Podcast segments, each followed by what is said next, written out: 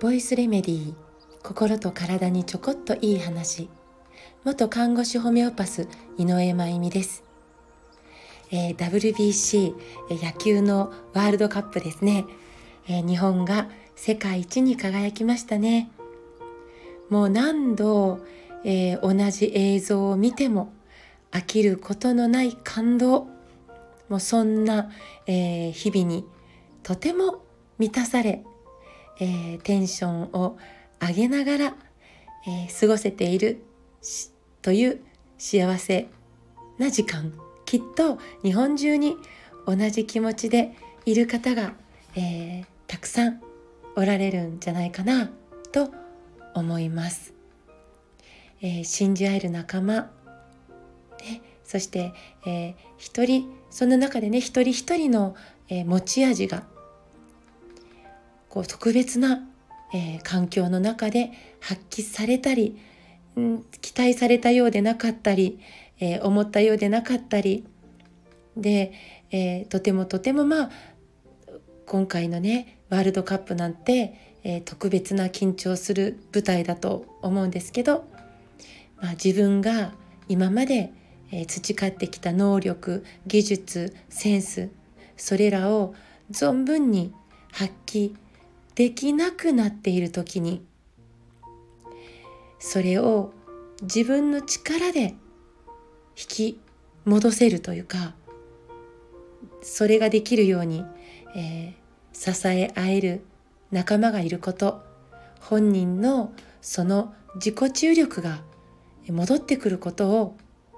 信じて待つことができる仲間がいること。そしてそれが引き出せた時にまるで自分のことのように喜べる仲間がいること。見せてもらいましたよね。しかもまあ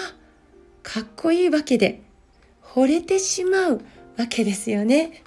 年齢や性別や、まあ、そんな関係なく人間として惚れてしまうわけですよ。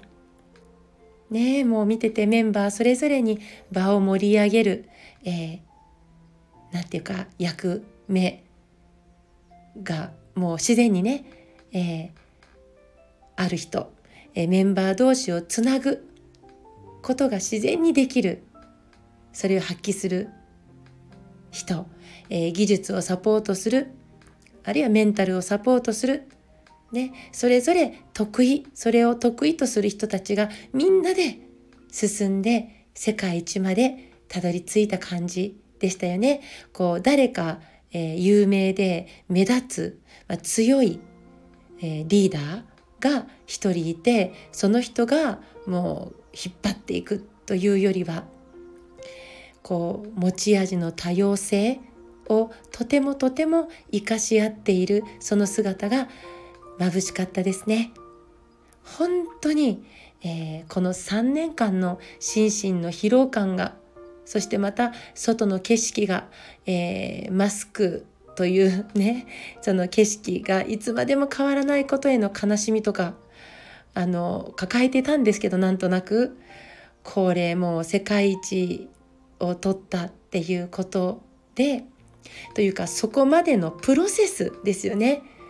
そのプロセスを、えー、見せてもらえたことでまあ吹き飛びましたね。この3年間のいろいろが私にとっては。めっちゃ元気をもらったし学ばせてもらいました。本当にありがとうございましたと。もう直接本当はお礼を言いたい くらいですね。で一番小さなチームである家族というところにちょっと思いを馳せると、えー、お父さんお母さんおじいちゃんおばあちゃん子供たちワンちゃん猫ちゃんあるわけです。でここでも目立つ強いリーダーがこの家を引っ張ろうみんなは従ってってなったらやっぱうまくいかないんですよねうまくいくように見えて。それぞれの持ち味があってそれぞれの人生のかけがえのない時間ねをそれぞれが過ごしているということを尊重し合えること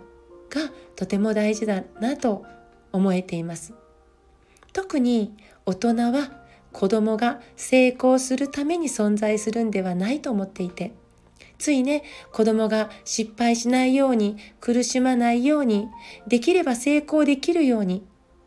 転ばぬ先の杖をどんどん準備して大人が先回りしてね。あれはダメ。これがいいよ。とまあ親の言うことを聞いてれば間違いはないんだよ。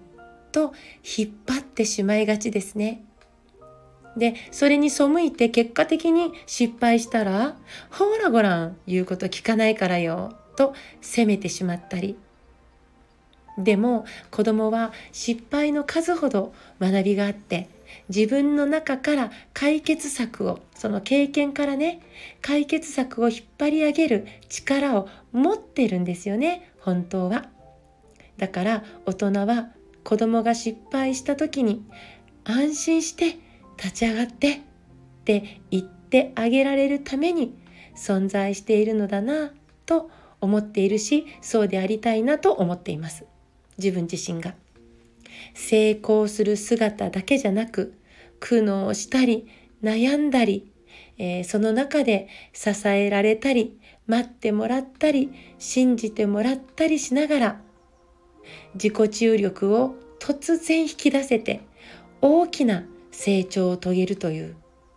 大きな成果を自らの力で、えー、出していくという村神様のような経験を大人も子供も怖がらずにできたらいいなと思います。その分できた時の感動が大きい。そしてそこに至るまでのプロセスを見せてもらえるだけで隣にいたチームメイトだけでなくものすごく多くの人が感動と学びを分けてもらえるわけですよね今の日本人のようにはい。何度同じシーンを見ても鳥肌が立ってそしてめっちゃ熱いパワーが湧いてくる。安心して失敗しましょう。安心してジタバタしましょう。ただ、えー、ちゃんと解決できる力が自分にはあるということを信じて、そしてその力を信じてくれている人たちがいるということも信じる、信じられる、そんな世界を今日も広げていきましょう。えー、昔呪文のように聞いていました。失敗は成功のもと。本当ですね。はい。えー、大谷さん、えー、大谷翔平さん、めっちゃかっこよかったです。えー、ありがとうございました。今日も最後まで聞いてくださってありがとうございます。また明日お会いしましょう。